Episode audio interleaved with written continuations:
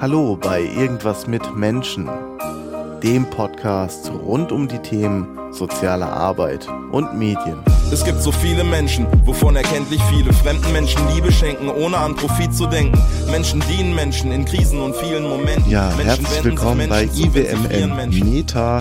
Heute im Gespräch mit Professorin Beranek. Hallo. Hallo. Freut mich, dass das geklappt hat. Wir sitzen nicht in München, sondern wir haben uns zusammengeskypt tatsächlich. Und äh, Frau Beranek ist Professorin an der Fakultät für angewandte Sozialwissenschaften der Hochschule München. München. Und ihre Schwerpunkte sind Medienpädagogik, Medienbildung, Digitalisierung in der sozialen Arbeit und wie ich gesehen habe, sie sind Leiterin eines Medienlabors. Da würde ich gerne erstmal erfahren, was ist denn ein Medienlabor und äh, worum dreht es sich da? Also das äh, Medienlabor gibt es schönerweise schon eine ganze Zeit lang. Also schon bevor ich dort angekommen bin, gab es das. Es gab nur keine professorale Ebene dazu, wie man immer so schön sagt. Und ähm, wir haben ganz viele unterschiedliche Bereiche. Das Medienlabor teilt sich eigentlich in vier Labore. Ähm, das heißt, es sind noch entsprechend viele Mitarbeiter da. Wir haben zum einen das äh, ganz zentrale, eine Medienausleihe, wo man bei uns für Bachelorarbeiten, für Projekte, für alles, was man so braucht, Filmkameras, Fotokameras etc. sich leihen kann. Wir haben das äh, audiovisuelle Medienlabor, das auch noch so heißt. Ähm, dort haben wir einen Mitarbeiter, der hauptsächlich sich mit Film beschäftigt und mit Ton. Das heißt, wir haben eine Tonkabine, wir haben Filmschnittplätze und äh, wir haben das Computerspielelabor mit dem Dominikanerkamm. Und äh, das Computerspielelabor ist so das ähm, innovative Herzstück unseres Medienlabors. Und äh, dort probieren wir ganz viele unterschiedliche Sachen aus. Das heißt, wir haben äh, eigentlich alle VR-Brillen, die es so gibt. Wir haben sämtliche Konsolen, wir haben Gaming-PCs, ähm, wir haben jetzt auch die HoloLens ganz neu angeschafft oder auch für ähm, so VR-Go-Rucksäcke, mit denen man sich dann tatsächlich eben den Computer auf den Rücken schnallt und äh, im Raum herumlaufen kann. Und äh, genau, der letzte Teil, es gibt ja noch einen vierten, ist dann im Prinzip das, was mal unser ähm, kulturelle Bildunglabor war, was jetzt auch mit dazugekommen ist und ähm, äh, wo tatsächlich die Schwerpunkte dann mehr auf sowas wie klassische kulturelle Bildung, Zirkusarbeit etc. sind, Fotografieren mit Kindern, also nicht ganz so digital, aber es auch irgendwie mit dazugehört. Mhm. Jetzt ist das vielleicht äh, eine blöde Frage, aber das steht schon der ganzen Hochschule zur Verfügung oder nur der Fakultät? Das gehört nur zu unserer Fakultät. Okay. Wow. Und äh, jetzt, wie lange existiert es schon? schon? Sie haben gesagt, das gibt es schon länger. Hat es eine Historie? Mhm, also es äh, ist vor ungefähr zehn Jahren entstanden und ähm, da ging es eben erstmal drum, diese Medien überhaupt zur Verfügung zu stellen. Und das Computerspielelabor war ursprünglich mal die Abschlussarbeit von dem Dominikaner kam, der dort jetzt auch arbeitet. Das war so eine Idee, dass ähm, man doch sowas an einer Hochschule bräuchte. Und ähm, er hat das dann mit einem Professor, bei dem er damals die Abschlussarbeit geschrieben hat, ins Leben gerufen. Und sie haben tatsächlich Projektgelder dafür bekommen. Und ähm, seitdem äh, existiert es an unserer Hochschule. Es äh, hatte nur immer so ein bisschen das Problem, dass wir intern wahnsinnig viel gemacht haben. Aber dadurch, dass halt eben kein Professor, keine Professorin drüber war, ähm, diese Außenwirkung nicht so groß war. Mhm, mh. Jetzt könnten wir ja naiv fragen, von außen betrachtet, Sozialarbeiter, Sozialarbeiterinnen, die machen was mit Menschen und äh, ja, ich kann es noch verstehen, sage ich mal salopp, äh, wenn wir mit Kindern fotografieren oder Zirkus spielen. Aber warum brauche ich denn zum Beispiel ein eigenes Computerlabor? Äh, was für Vorteile gibt es da? Mhm, also die äh, Idee, die dahinter steht, ist natürlich zum einen die Studierenden, die selber keine Computerspielerfahrung haben, mal an diese Medien ranzuführen.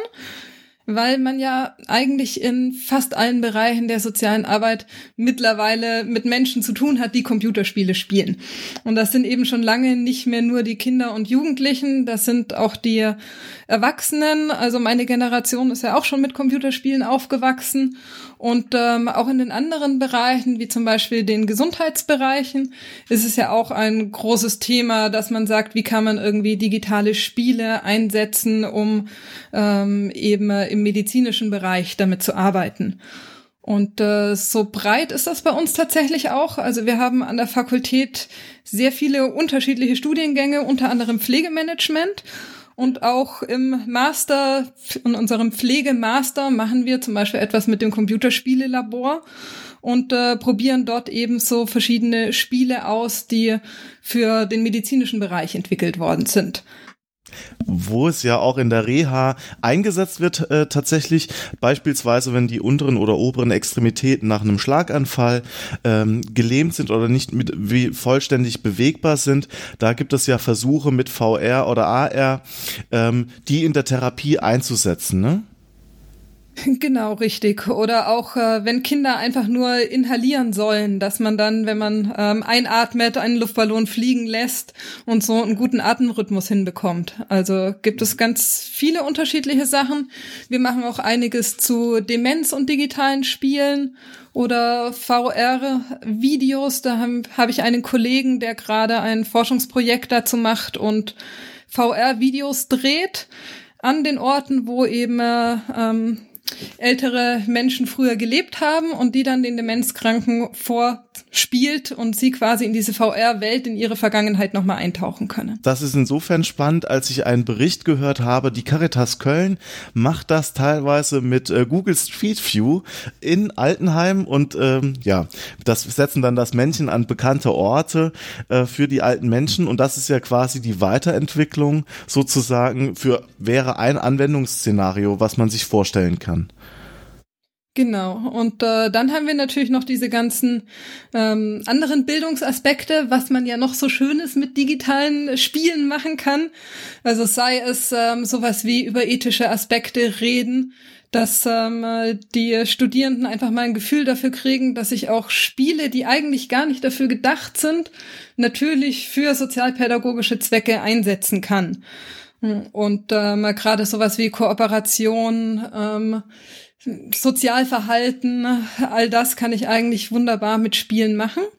Mm, und eben auch, äh, was jetzt gerade ein Riesenthema ist, ist natürlich E-Sport und äh, verschiedene zukünftige Einsatzmöglichkeiten von Sozialarbeitern in diesem Feld, wo es wirklich um sowas wie Spielerbetreuung geht, wo es darum geht, was mache ich, wenn ich einen Jugendlichen habe, der sagt, ich breche die Schule ab und werde jetzt E-Sportler weil wenn ich die Schule erst zu Ende mache, bin ich ja viel zu alt dafür und ich bin entsprechend gut und möchte das jetzt tun. Oder was machen wir mit denen, die das dann ähm, nicht schaffen, aber trotzdem probieren? Wie ist es mit exzessivem Spielen, äh, wenn wir da tatsächlich eben an Probleme stoßen? Oder jetzt auch ähm, im Zuge der ganzen Migrationsbewegungen natürlich, wenn wir VR-Spiele haben, die Kriegsszenarien darstellen und äh, wir uns hier mit Themenbereichen wie eventuell Retraumatisierung von Jugendlichen beschäftigen müssen. Mhm. Und das sind, das sind ja mannigfaltige Bereiche tatsächlich und wir haben bis jetzt nur über Spiele gesprochen und auch nur angerissen tatsächlich. Vielleicht können wir den Versuch wagen, trotzdem im sozialpädagogischen Bereich zu bleiben, äh, nicht auf die Medizin zu schauen und dann darüber zu sprechen, was Ihrer Meinung nach die Digitalisierung sozialer Arbeit ausmacht. Vielleicht ein paar Schlagworte, wir werden nicht alles beleuchten können, aber wo sehen Sie die größte Herausforderung in unserer Profession aktuell? Mm, aktuell eigentlich daran, dass wir alle Bereiche irgendwie auf dieses Digitale einstellen müssen. Also, dass wir nicht sagen können, das ist ein Thema für die Kinder- und Jugendarbeit, sondern dass es so vielfältig ist und so weit geht, dass wir tatsächlich eben von Kindern bis Senioren uns überall damit beschäftigen müssen und äh, tatsächlich eben auch die hm, Konzepte oder die Ausbildung ein bisschen neu denken müssen, damit das sich mehr niederschlägt. Weil vor einiger Zeit konnte man ja noch ganz gut sagen, wir haben auf der einen Seite die Medienpädagogik und äh, Medienbildung und auf der anderen Seite die soziale Arbeit. Und äh, dann holen wir uns mal einen Medienpädagogen, wenn wir den irgendwie brauchen. Und äh, das löst sich aber auf, weil es ja wirklich so ist, dass ich als Sozialarbeiter nicht sagen kann, ich äh, will gar nichts mit digitalen Medien zu tun haben, sondern ich werde immer und überall damit konfrontiert. Wie sehen Sie den aktuellen Stand in der Ausbildung, aber auch in der Praxis, wie es aktuell gelebt wird? Hm, also in der Ausbildung gibt es halt äh, ein paar Stellen und ein paar Menschen, so wie ich, die sich sehr intensiv damit beschäftigen und die das dann natürlich auch vorantreiben und äh, in die vorhandenen Studienangebote mit hineingeben. Also, dass man äh, sagt, äh, wenn die Studien- und Prüfungsordnung vorsieht, man macht Erziehungswissenschaften, dass man dann sagt, okay, wir machen irgendwie den Schwerpunkt Medienbildung in Erziehungswissenschaften und das irgendwie so reinschmuggelt. Aber in den wenigsten Studien- und Prüfungsordnungen findet es sich tatsächlich so verortet, dass man sagt, ähm, ich äh, habe gar keine andere Chance, als mit mindestens einem, zwei, drei Seminaren zu diesem Thema aus dem Studium rauszugehen, sondern man kann sich da immer noch ganz gut drum herum mogeln, wenn man sich nicht damit beschäftigen möchte.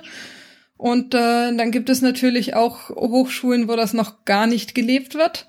Und es gibt andere, die tatsächlich eigene Studiengänge dafür entwickeln, wo es dann eben speziell einen Studiengang gibt mit Digitalisierung in der sozialen Arbeit.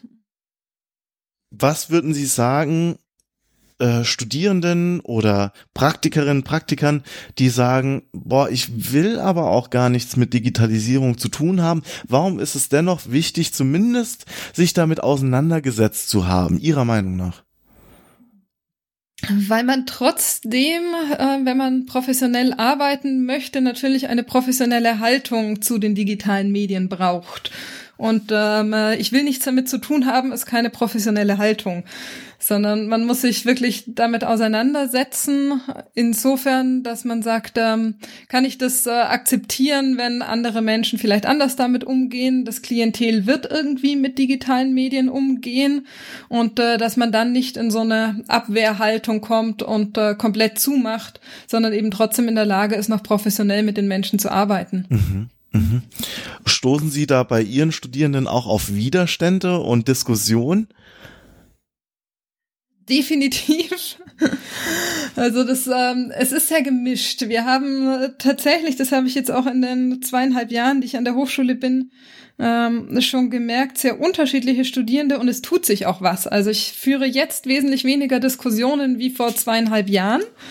Äh, weil es irgendwie äh, spätestens, wenn sie das erste Mal in der Praxis waren, für sie klar ist, äh, sie müssen sich damit beschäftigen. Aber man hat natürlich immer noch äh, die Studierenden, die kein Smartphone haben, die sagen, ich will mit Menschen arbeiten und nicht mit Medien und ich mache das eigentlich weil ich die Kinder und Jugendlichen weg von diesem Computer bringen will.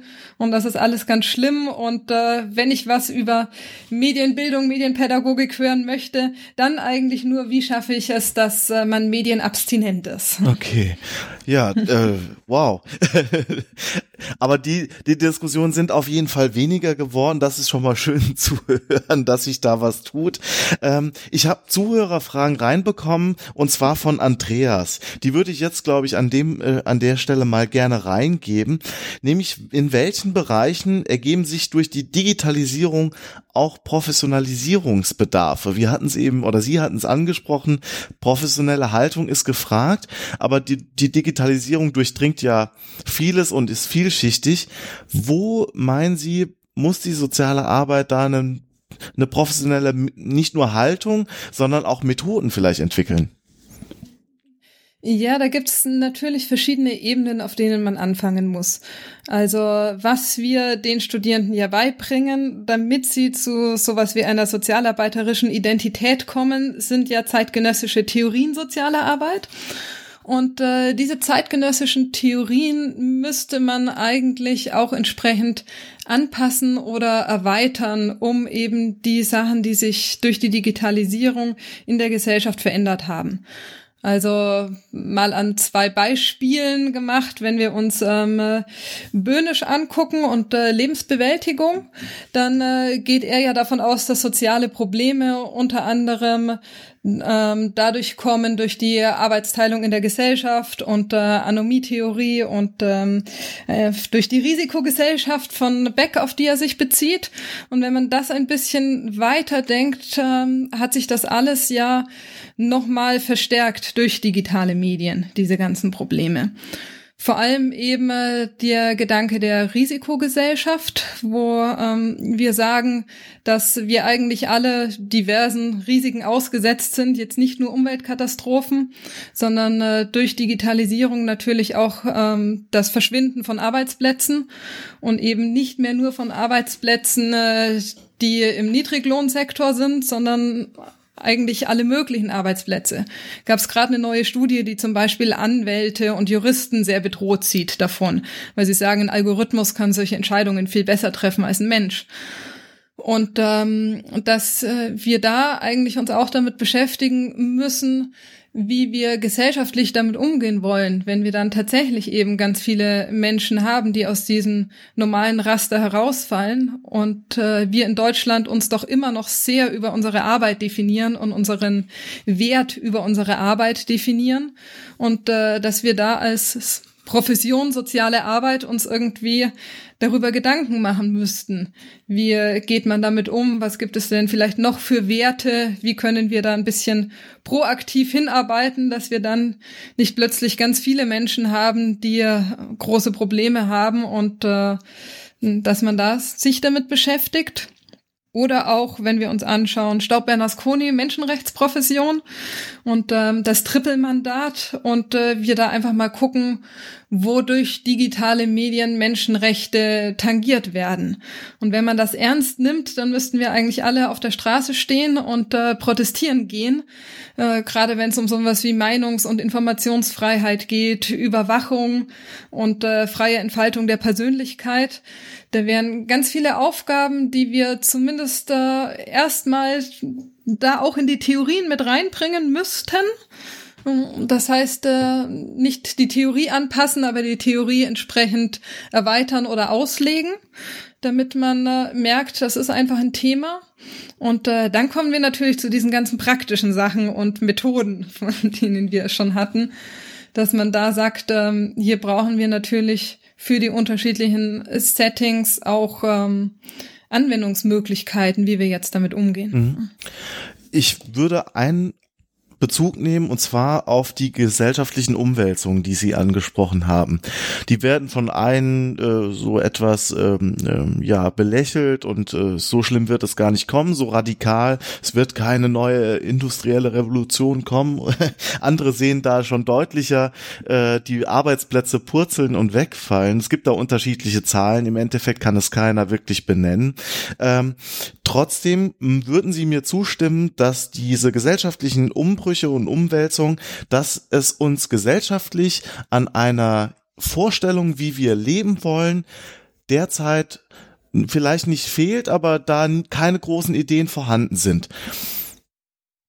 Ja, also was äh, mir tatsächlich fehlt, ist so ein bisschen dieser äh, gesellschaftliche Diskurs, wie auch immer man den anstoßen sollte, ähm, darum, wie wir miteinander umgehen wollen, wie wir eben genau diese Digitalisierung auch gestalten wollen, dass sie aktuell hauptsächlich eben von großen Konzernen gestaltet wird ähm, ein bisschen von Politik, die da so hinterherhechelt, aber auf gar keinen Fall irgendwie äh, demokratisch äh, ausgehandelt wird. Hm. Wobei die Digitalisierung ja auch sehr viele Chancen bieten würde, partizipativ zu Entscheidungen zu kommen tatsächlich, ja. Also da wären Möglichkeiten da. Und Sie haben gesagt, ähm, wir definieren uns äh, über Arbeit und ähm, ich denke auch für viele Klientinnen, Klienten ist Arbeit Sinnstifter nach wie vor. Aber gerade gerade äh, Klientel sozialer Arbeit ist ja auch massiv bedroht durch Digitalisierung, das heißt das Wegbrechen der Arbeitsplätze. Jetzt ist die Frage, was ist da Aufgabe sozialer Arbeit? Wenn jemand zu mir kommt und sagt, hier Arbeitsplatz verloren aufgrund von irgendwie Roboter, kann's besser als ich, was ist dann die Aufgabe von einem Sozialarbeiter? Das zu verwalten? Bespaßung? Was, wo, was ist es?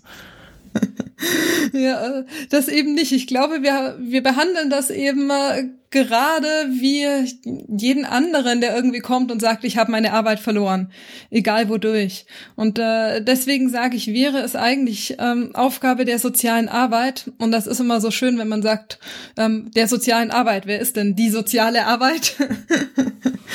äh, es wäre tatsächlich Aufgabe der Gesellschaft vielleicht eher, sich ähm, tatsächlich damit eben auseinanderzusetzen und zu sagen, was wollen wir denn, wo wollen wir denn hin?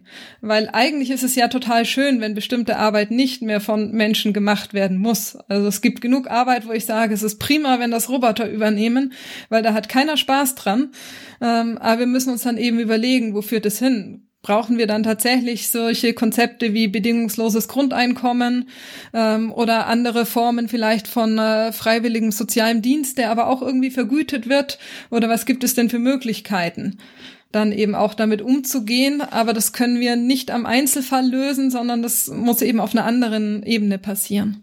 Genau, gesellschaftliche Diskussionen darüber führen tatsächlich nur äh, die, wer soll den Anfang machen und welche Akteure müssen da ihrer Meinung miteinander ins Gespräch kommen. Ja, wenn ich dazu eine Lösung hätte, dann würde ich wahrscheinlich nicht an der Hochschule sitzen, sondern irgendwo äh, in einer Partei sehr aktiv sein oder ähm, etwas anderes gründen. Berufsverbände wären auf jeden Fall mal ein Anfang, äh, wo ich jetzt noch nicht die große Diskussion sehe, äh, wo ich aber sagen würde, das wäre was, wo wir zumindest mal anfangen könnten. Oder auch große Träger von ja. sozialer Arbeit. Ich, äh, die, ähm, die Bundesarbeitsgemeinschaft der freien Wohlfahrtspflege. Ich hatte letzte Woche gesprochen mit Frau Welskop-Deffer äh, und die sagte, sie haben ja ein Papier verabschiedet zusammen mit dem Bundesministerium für Frauen, Familie, Senioren und ich krieg's nie hin. Naja, Sie wissen, welches Ministerium ich meine. Zumindest passiert da bei den großen Wohlfahrtsverbänden meiner Beobachtung nach schon etwas. Ähm, aber noch nicht genug. Und was Sie mit äh, den Berufsverbänden ansprechen, zum Beispiel der DBSH, Michael Leinbach, hat ein Papier rausgegeben, eine Kurzkommentierung zur Digitalisierung Arbeit 4.0, verlinke ich hier und in den Show Notes, wo er sehr dystopisch rangeht an das Thema und quasi nicht eine eine Idee, eine Utopie quasi entwirft, wo auch Chancen liegen. Ich sage nicht, dass die Gefahren äh, nicht beachtet werden sollten, aber so überhaupt kein Blick auf die Chancen gelegt werden. Und das passiert meiner Meinung nach auch, auch noch zu wenig. Ja, das wäre ja eigentlich das, was wir bräuchten. Dass man tatsächlich eben sagt, was äh, können wir tun, damit es eben nicht zu einer Dystopie kommt, sondern ähm, so ein bisschen lebenswerter für alle wird. Und ähm, äh, da ist es ähm, genau so, dass diese Berufsverbände etc. natürlich Papiere rausgeben, was auch ähm, ich gar nicht schlecht reden will.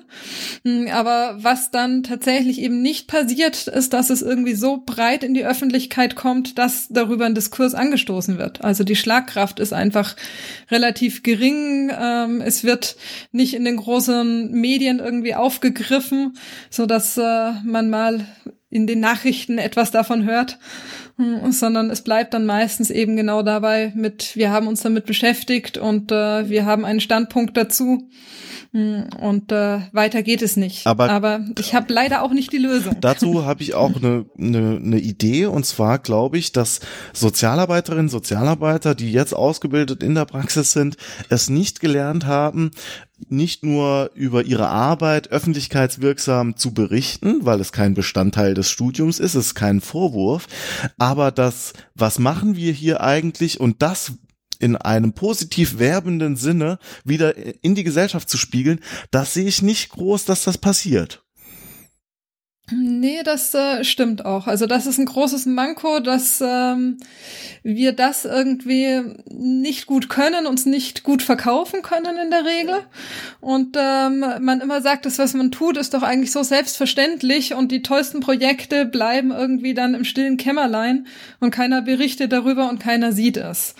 Und äh, das probieren wir tatsächlich jetzt auch mit in die Ausbildung mehr reinzunehmen, indem wir eben auch Seminare zur Öffentlichkeitsarbeit machen mit ähm, Social Media, YouTube etc. Wie funktioniert das eigentlich, äh, um ein bisschen mehr dafür zu, für diese Profession auch zu werben und dann eben auch ein bisschen mehr Gehör zu finden. Mhm. Und das eben nicht nur, wenn es eine Krise kriegt, ja. gibt. Genau, in, in, in einem Seminar habe hab ich oft gesagt, es ist, soziale Arbeit ist häufig dann in den Medien, wenn was radikal schiefgelaufen ist. Und dann ist der Aufschrei ganz groß irgendwie äh, und je krasser der Fall und das Versagen des Jugendamts dann meistens, desto größer schlagen die Wellen und dann muss viel getan werden, um das wieder einzufangen. Würden Sie mir zustimmen, dass die politische oder die Interessenartikulation Sozialarbeitenden schwerfällt? Meine These ist tatsächlich, dass wir es im Studium häufig verpassen, Studierende dahin zu befähigen, nicht nur ihre eigenen Interessen zu artikulieren, sondern auch es verpassen zum Teil zu anzuleiten dahingehend, wie man Interessen von Klientinnen und Klienten äh, bündeln kann und dem mehr Schlagkraft verleiht und die dann entsprechend publik macht und, und äh, öffentlich artikuliert. Würden Sie dem zustimmen oder sagen Sie, nee, das ist Quatsch?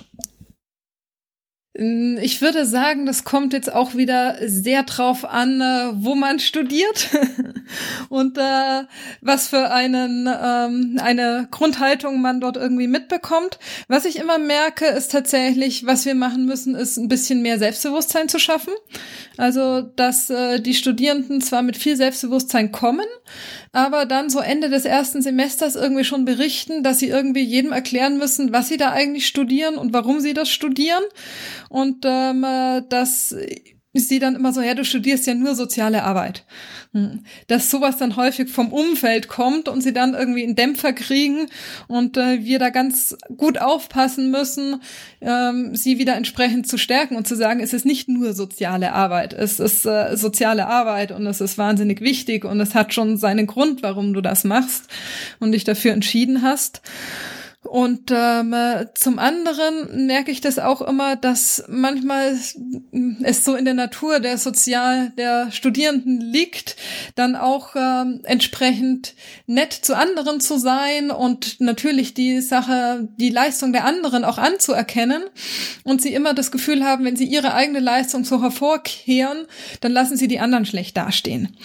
Also wir haben ein Seminar, da müssen Sie bei uns im Schwerpunkt Bildung, Kultur und Medien ähm, genau das machen. Sie müssen ein Projekt entwickeln, müssen dazu einen Businessplan schreiben und müssen das Projekt quasi bei uns pitchen. Also müssen so tun, als würden Sie jetzt von uns Gelder haben wollen und müssen das entsprechend gut darstellen. Und äh, dann kommt eben auch manchmal sowas wie, ja, aber ich kann ja jetzt gar nicht sagen, dass mein Projekt so viel besser ist wie die Projekte der anderen, weil die sind ja auch toll und ich würde ja auch gerne bei dem anderen Projekt mitmachen. Und dann sage ich, ich kann das verstehen, aber so funktioniert das leider nicht. Also da draußen müsst ihr euch hinstellen und sagen, unser Projekt ist das Beste und wir können Sachen, die andere nicht können. Und das müsst ihr die ganze Zeit tun, um entsprechend Öffentlichkeit zu kriegen. Und äh, da überhaupt mal so weit zu kommen, dass man sich hinstellt und sagt, das ist ein cooles Projekt, was ich mache und es ist wirklich richtig, richtig gut. Ohne, und dass es ja nicht heißt, dass ich andere Projekte dadurch schlecht mache, aber dass ich mich trotzdem eben darstellen kann. Das ist was, da müssen wir tatsächlich dran arbeiten. Mhm. Jetzt waren wir vorhin bei der Digitalisierung und die Professionalisierungsbedarfe, die Sie auch aufgrund dessen sehen. Andreas fragt hier tatsächlich weiter, wie es auch für Praktikerinnen und Praktiker äh, Weiterbildungsangebote geben könnte und wie die aussehen müssten, damit man äh, ja Menschen, die vielleicht die Digitalisierung auch nicht voll mitbekommen haben im Studium, mit ins Boot holt. Ja, also es ähm, gibt ja schon einiges an Weiterbildungsmöglichkeiten. Ähm, was ich immer wahnsinnig wichtig finde, ist, dass es eigentlich ähm, Weiterbildungsmöglichkeiten auf äh, einer Ebene geben müsste, die dann die Teilnehmerinnen dazu befähigt, äh, tatsächlich sich Medien selber anzueignen. Also was wir häufig haben, sind so Angebote zu einzelnen Tools. So, wir machen mal einen Tag zu Snapchat, wir machen einen Tag zu WhatsApp, zu Instagram. Und ähm, das äh, wird auch sehr gut angenommen, weil man irgendwie merkt, so, das ist was, das kann ich jetzt direkt eins zu eins umsetzen. Was dabei aber fehlt oder auf der Strecke bleibt, ist tatsächlich so ein grundlegendes Verständnis dafür, sich selber Technik und Tools anzueignen und zu verstehen. Das heißt, eigentlich, wenn was Neues aufkommt, die richtigen Fragen zu stellen. Also, wofür nutzt das Klientel äh, das Medium? Dann eben herauszukriegen, wo sind äh, Probleme, die auftreten könnten? Wie kann ich irgendwie präventiv damit umgehen? Wie ist meine eigene Haltung dazu? Was muss man da alles beachten? Und äh, dass man eigentlich lernen muss, sich diese Sachen selber anzueignen, weil es eben so schnell geht und nicht möglich ist, zu jedem einzelnen Tool sofort wieder eine Fortbildung zu besuchen. Und ähm, dieses grundlegende Verständnis ganz schwer ist irgendwie beizubringen, mm, wenn man nicht sich nicht wahnsinnig dafür interessiert. Ich würde gar nicht sagen, es hat was mit großartig aufgewachsen sein oder so dieses Digital Native Debatte zu tun, sondern tatsächlich was mit äh, Zugängen und Denkstrukturen, mhm. die man irgendwie aufgebaut hat oder nicht aufgebaut hat. Das heißt, da geht es um eine Grundhaltung auch. Mm, ja, eine Grundneugier auch diesen Medien gegenüber und ähm, einem Grundverständnis, was man tatsächlich mit diesen jetzt überall aufkommenden Coding-Kursen ganz gut eigentlich ähm, entwickeln kann. Also wenn man sagt, man macht mal was mit dem ähm, Raspberry oder mit Lego Mindstorm oder mit ähm, anderen Projekten und Produkten und setzt sich wirklich mal ein bisschen mit digitaler Architektur auseinander, um den Teil zu verstehen. Hm und dann muss man sich eben auf der anderen Seite damit auseinandersetzen mit, wenn ich die Technik halbwegs verstanden habe oder die Grundprinzipien, was machen denn die Menschen damit? Und ähm, da helfen einem tatsächlich manche Theorieansätze auch ganz gut. Wenn man sagt so Medienaneignung, ähm, Uses and Gratification Approach, so dass ich aktiv mir immer ein Medium raussuche, weil ich ein Bedürfnis damit befriedigen möchte. Ähm, dass wenn man solche Schemata im Kopf hat, man dann doch irgendwann ganz gut in der Lage ist, eben nicht mehr für alles eine eigene Fortbildung zu brauchen, mhm. sondern sich das selber aneignen zu können. Mhm. Jetzt machen Sie an Ihrer Hochschule auch äh, Seminare und wenn ich das richtig gesehen habe, stellen Sie tatsächlich auch Ergebnisse von studentischen Projekten online. Ist das, bin ich, bin ich da richtig informiert? Und können Sie etwas mehr äh, erzählen, welche Seminare Sie für sozialarbeitende Sozialpädagoginnen und Pädagogen anbieten? Und äh, wo geht das mehr Richtung Praxis und wo ist mehr der Theorie-Input? Ähm, fangen wir beim, beim Theorie-Input an und dann gehen wir in die Praxis, weil die Praxissachen kann man dann auch sich im Netz angucken tatsächlich. Also die ähm, Theorieangebote fangen eigentlich an tatsächlich bei eben sowas wie Medienbildungstheorien in Erziehungswissenschaft, dann eben diese zeitgenössischen Theorien umgemünzt äh, oder immer mitgedacht mit der Digitalisierung natürlich im Hinterkopf oder ähm, Wissenschaftswerkstätten, Forschungswerkstätten, die sich eben mit digitalen Medien auseinandersetzen ähm, oder jetzt in dem Master angewandte Forschung, den wir haben, wo wir natürlich auch uns äh, theoretisch damit auseinandersetzen, wie mit digitalen Medien dann geforscht werden kann. Oder Seminare wie Medienethik, wobei Medienethik sehr breit gefasst ist bei dem, ähm, was ich dort mache, weil es tatsächlich eben viel um Werte und Normen geht, die mit digitalen Medien zu tun haben. Also von Journalismus ähm, bis hin zu Pornografie im Netz. Ähm, äh, Jugendschutz natürlich, Computerspielen, ähm, Online-Mobbing, äh, Mediensucht, all das hat da irgendwie, äh, spielt eine Rolle, die Diskussion um Lootboxen, die man sich dort einfach mal anschaut. Und äh, vieles sind dann tatsächlich auch so Kombinationen aus Theorie und Praxis.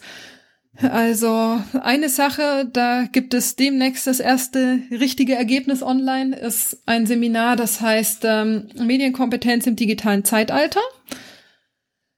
Und ähm, das mache ich eben zusammen mit dem Dominik, der das Computerspielelabor macht, und mit dem VCP, dem Verband der christlichen Pfadfinder. Ähm, und äh, dort äh, haben wir jetzt die letzten zwei Jahre immer darauf hingearbeitet, an einem Wochenende einen ähm, Hackathon zu machen und äh, waren im Erfindergarten, das ist ein Makerspace, und äh, haben dort mit den Pfadfindern zusammen Ideen entwickelt, was man denn in so Gruppenstunden mit Kindern und Jugendlichen äh, programmieren kann, was aber irgendwie Pfadfinderbezug hat.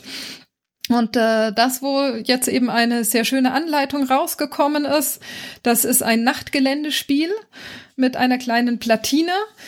Man hat dann eine Armbinde um, dort ist ein ähm, Schwamm drin, in den ein Loch geschnitten ist und äh, an beiden Seiten des Schwammes hat man leitende Materialien. Das heißt, wenn man drauf haut, gehen die zusammen und schließen den Kreis. Und es gibt Zombies und Menschen. Und ähm, Menschen blinken äh, grün, Zombies rot. Und äh, der Zombie kann natürlich die Menschen dann eben in Zombies verwandeln, indem er auf diese Armbinde haut. Ähm, und das Nette ist, es gibt einen Heiler, der hat eine Taschenlampe und an dem Ding ist eben auch ein Lichtsensor dran. Und wenn man entsprechend an den Lichtsensor kommt, wird man wieder zum Menschen. Und ähm, das ist was ganz Praktisches, was recht leicht nachzubauen ist. Der ganze Code dazu steht dann eben auch in der Anleitung online.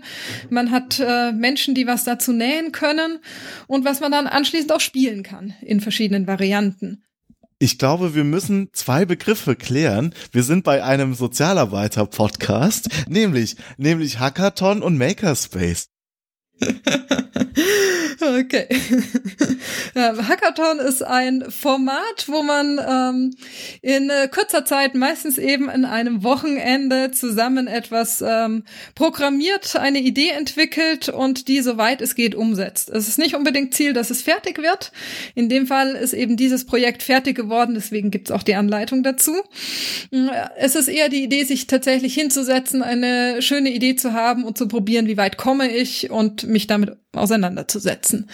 Und ähm, ein Makerspace ist ähm, meistens ein relativ ähm, offenes äh, Angebot. Man kann sich vorstellen wie ein Geschäft oder wie einen Verein. Gibt es unterschiedliche Sachen mit 3D-Druckern, äh, CS-Fräsen und äh, Lötkolben, mhm. womit man einfach mit technischen Sachen basteln kann. Okay, dann haben wir das. Jetzt haben wir alle im Boot an alle mitgenommen. Gott sei Dank. Ähm, Medienkompetenz im digitalen Zeitalter. Das wird bald online kommen, haben Sie gesagt, oder steht es schon online zur Verfügung? Das äh, wird bald online kommen, also auf meiner normalen Webseite ist es dann stets zur Verfügung und natürlich auch bei den Pfadfindern. Ähm, dort werde ich auch hin verlinken. Was schon online ist, sind aus anderen Seminaren Ergebnisse, äh, vor allem aus unserem Seminar Medientheorie. Das ähm, ist in äh, in unserem Qualifizierungsbereich eben Bildung, Kultur und Medien ein Teil, wo wir uns tatsächlich eben mit diesen ähm, ganzen Klassikern wie McLuhan auseinandersetzen und ähm, schauen, was die sich so überlegt haben, wie Medien unsere Welt verändern. Und ähm, als Leistungsnachweis haben wir dazu eben einen Blogbeitrag, den die Studierenden machen ähm, sollen müssen. Ähm, entweder ein Video oder einen Text oder wir haben auch Comics, wir haben ähm, auch äh, Podcasts dazu. Die sind alle auf äh, der Webseite ähm, verfügbar und das wird jedes Jahr auch erweitert. Okay, das verlinke ich auf jeden Fall in den Show Notes. Wir sind jetzt bei 40 Minuten schon gelandet tatsächlich. Ich würde zum Abschluss ähm, gerne Ihnen noch die Gelegenheit zu geben, an die Zuhörenden äh, oder an Sozialarbeiterinnen, Sozialarbeiter generell eine Botschaft zu senden, wenn Sie das möchten, ähm, die vielleicht Mut macht und Ängste nimmt. Was kann man da sagen? Man könnte vielleicht sagen, dass es sich immer lohnt, neugierig zu bleiben und sich diese Sachen einfach mal anzuschauen und man ganz viele Dinge entdecken wird, ähm, die, die Spaß machen und die man auch versteht. Also wenn man tatsächlich irgendwie Angst hat, dass äh, digitale Medien relativ weit weg von einem selber sind, ähm, dann äh, macht es Sinn, sich wirklich damit auseinanderzusetzen und ähm, Sachen auch auszuprobieren. Man muss nicht alles toll finden, aber man wird dann doch einfach mehr verstehen. Also was ich immer wahnsinnig spannend fand, war, wenn man Elternabende macht und einfach mal erklärt, wie zum Beispiel Partnersuche bei jungen Menschen heutzutage funktioniert und welche Vorteile da digitale Medien haben, so dass ich sehen kann, was mag der andere, äh, wo geht er hin, mit wem trifft er sich und äh, dann entsprechend äh, viele Möglichkeiten habe, da Kontakt aufzunehmen, sagen die meisten eigentlich, das ist total praktisch, das hätte ich damals auch genutzt, wenn es das gegeben hätte hätte. Und ähm, das ist eigentlich das, dass man ein bisschen seine eigenen ähm, Vorurteile, die man vielleicht auch hat und ähm, manchmal auch seine eigenen Wertvorstellungen ein bisschen zurücknehmen muss und sich das Ganze wertneutral angucken muss, um dann wieder zu einem Urteil zu kommen. Und äh, das funktioniert ganz gut. Und dann findet man bei manchen Sachen heraus, das finde ich total schlimm oder damit, äh, äh, das möchte ich selber nicht nutzen. Und bei anderen Sachen sagt man, hey, das ist echt richtig, richtig cool und äh, damit möchte ich mich eigentlich näher beschäftigen. Deswegen sage ich, Grundneugierde wäre das, was ich jedem raten würde.